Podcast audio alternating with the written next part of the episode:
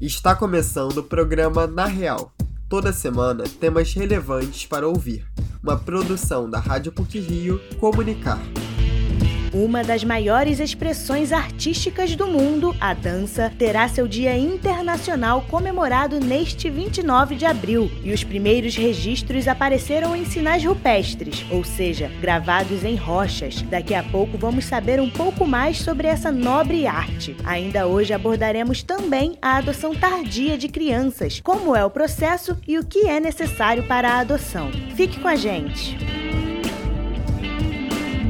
A dança existe no mundo desde o século XVI. Trata-se de uma forma de expressar os sentimentos, emoções e alegrias através de movimentos coordenados. O papel da dança na prática educativa é o de resgatar as manifestações expressivas de uma cultura. A repórter Érica Levigar traz mais informações sobre esse assunto. Comemorado em 29 de abril, o Dia da Dança foi criado pelo Comitê Internacional da Dança da Unesco em 1982. A data foi escolhida para homenagear o mestre do balé francês Jean-Georges Nouvert, que escreveu uma das obras mais importantes da história da segunda arte, o livro As Cartas sobre a Dança. Além de trazer visibilidade, a efeméride destaca e reconhece a importância dessa expressão artística para o mundo. A psicóloga formada pela PUC-Rio, Maria Cristina Lopes, trabalha com dança há nove anos. Ela foi a fundadora do primeiro curso de Psicologia da Dança do Brasil e, além de atender bailarinos e professores, oferece consultorias para escolas e companhias. Maria Cristina afirma que os primeiros registros da segunda arte são inscrições rupestres. Segundo a psicóloga, a movimentação ritmada do corpo é inata ao ser humano e é importante para a compreensão corporal. Você não precisa nem sequer de música para dançar. É uma arte que produz não só benefícios, mas faz tão parte de ser humano que ela existe há pelo menos uns 15 15 mil anos. Nossos antepassados colocaram pinturas de pessoas dançando na rocha. Só que o ser humano pode ter sido capaz de dançar muito antes de produzir essa arte. Então, faz parte de ser quem somos. O bebê dança. O bebê não escreve, o bebê dança. A psicóloga Maria Cristina Lopes explica que a dança é majoritariamente considerada uma arte, mas a atividade também é vista por muitos como um esporte, devido ao alto nível de rendimento. A psicóloga diz que a movimentação ritmada do corpo pode ser destinada tanto ao lazer quanto ao profissionalismo, e em ambos os casos traz benefícios para a saúde cognitiva, mental, emocional e física. Segundo Maria Cristina, os principais estudos relacionados às vantagens da dança fazem referência ao bem-estar. Existem muitos mestres da dança que falam que você precisa ser um atleta antes de você ser um bailarino. Você precisa treinar o seu corpo antes de você ser um artista. Por ser esporte, obviamente, proporciona benefícios a nível físico. Eu vou trabalhar o meu corpo e isso vai me levar a certos benefícios, assim como se você se dedicasse a qualquer esporte ou se você for à academia, enfim. Mas em específico a dança com o objetivo mais de lazer, os estudos mais comuns é sobre bem bem-estar. Bem-estar, na verdade, é um termo para se referir à saúde num geral, uma plenitude de saúde. Inclui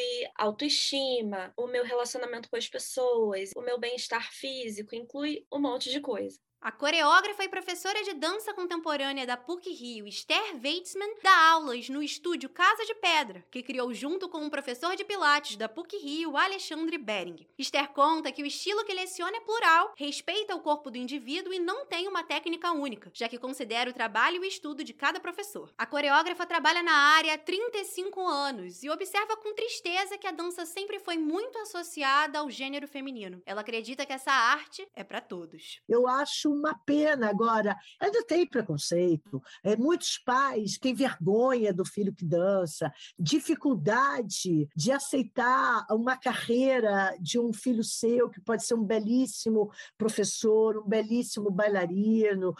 A dança, não importa o gênero, se é trans, se é cis, é para todo ser humano. A estudante de jornalismo da PUC Rio, Maria Eduarda Yerke, começou a fazer aulas de dança a partir dos três anos de idade. Ela é formada em balé clássico e jazz pré-profissional pela escola Belo Baleto em Niterói, onde também fez sapateado. Maria Eduarda parou de fazer aulas este ano e sente falta da rotina, dos professores e dos amigos. Ela repara na nova onda de coreografias das redes sociais e considera a era TikTok positiva, mas atenta que para ser um bailarino é necessário ter treinamento, estudo e base corporal de coordenação. A gente tem que entender que fazer dancinhas do TikTok Não é algo que precisa ou pode ser transformado numa profissão. Você ser dançarino do TikTok não te torna bailarino, te torna uma pessoa que gosta de dançar. Mas olhando de um jeito mais otimista, é excelente. Você tem crianças que acompanham pessoas que querem dançar, você tem clipes e coreografias mais fáceis, todo mundo pode fazer.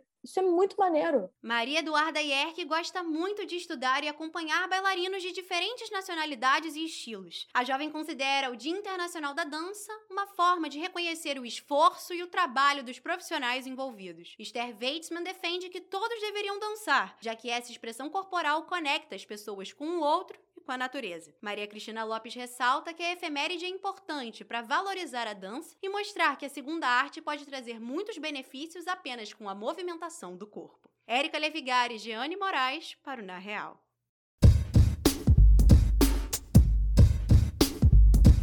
A chamada adoção tardia se dá quando a criança adotada tem mais de 3 anos de idade. E é sobre esse tema que a repórter Maria Eduarda Severiano traz mais informações. Um levantamento realizado pelo Conselho Nacional de Justiça mostra que, quando se tratam de crianças mais velhas, somente 4,52% das pessoas concordam em adotar maiores de 8 anos. Segundo a vara da criança e do adolescente, no momento em que o adotado passa dos três anos, essa ação é considerada uma adoção tardia. Devido à dificuldade de demarcar uma idade exata, um fator levado em consideração para a classificação desse termo é a fase em que a criança começa a falar. A pesquisa também destaca a preferência das pessoas na adoção de crianças mais novas. Ela indica que 51% dos casos atendem crianças de 0 a 3 anos. Segundo a professora de Psicologia Jurídica da PUC-Rio,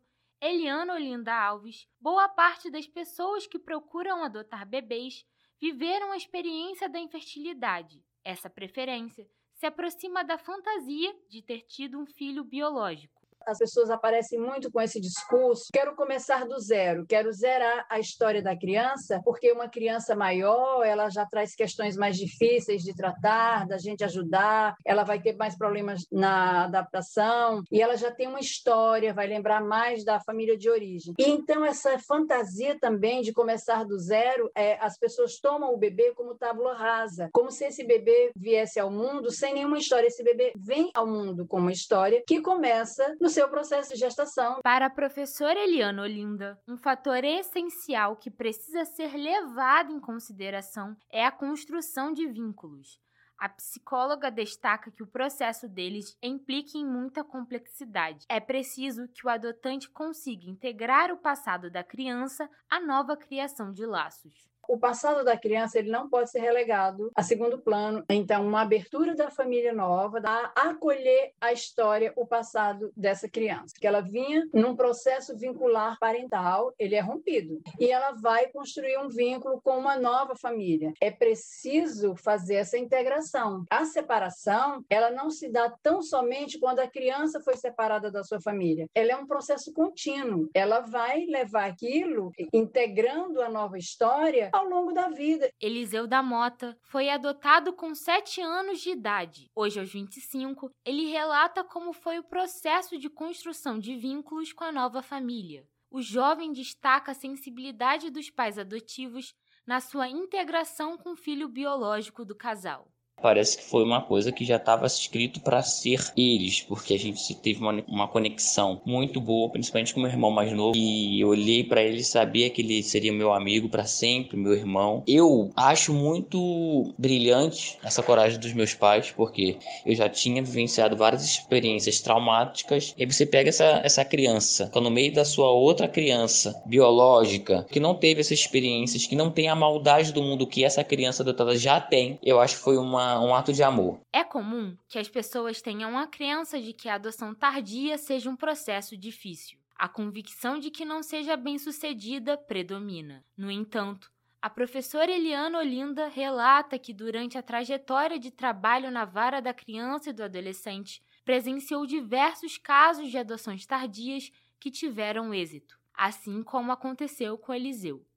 Segundo a vara da criança e do adolescente, O primeiro passo para quem deseja adotar é preencher uma ficha de habilitação à adoção e enviar um e-mail para a vara mais próxima à sua casa. Na mensagem devem constar os seguintes documentos: cópia da identidade CPF, comprovante de renda e residência, atestados de saúde física e mental, certidão negativa de distribuição civil e certificação de antecedentes criminais. O processo de habilitação à adoção é entregue na área da residência do adotante, que deve entrar em contato para solicitar o número do processo. No caso de adotantes estrangeiros, a professora Eliana Olindo explica que a documentação enviada ao Brasil para a Comissão Estadual Judiciária de Adoção Internacional Eliana também ressalta que uma criança brasileira só tem a permissão de ser adotada por pessoas de outros países quando as possibilidades de adotantes nacionais já foram esgotadas.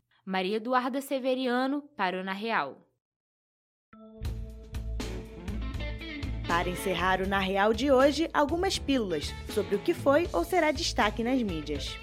Pílulas da semana.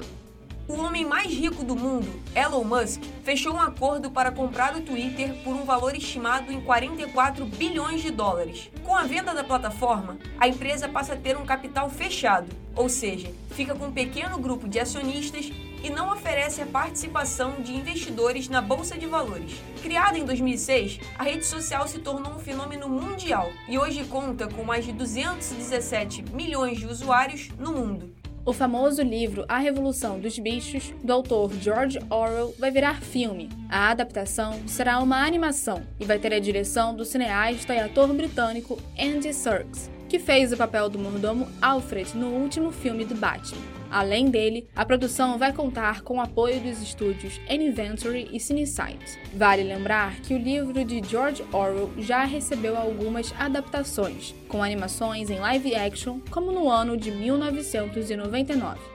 Começou na última quarta-feira a 31ª edição da Casa Cor Rio. O evento acontece na residência Brando Barbosa, no Jardim Botânico, e conta com o trabalho de 43 equipes de arquitetos, designers de interiores e paisagistas. Os profissionais trazem um novo olhar para a residência Brando Barbosa, que tem um espaço de 12 mil metros quadrados. O local está aberto para visitação até o dia 26 de junho e os ingressos custam entre 40 e 90 reais foi lançada nesta semana a série Iluminadas. A produção da Apple TV Plus conta a história do jornalista Dan Velasquez, interpretado por Wagner Moura, que procura um serial killer. Além do brasileiro, a série conta com a participação da atriz e diretora Elizabeth Moss, que assume o papel de Kirby Misrat, uma ex-funcionária do acervo do jornal Chicago Sun-Times.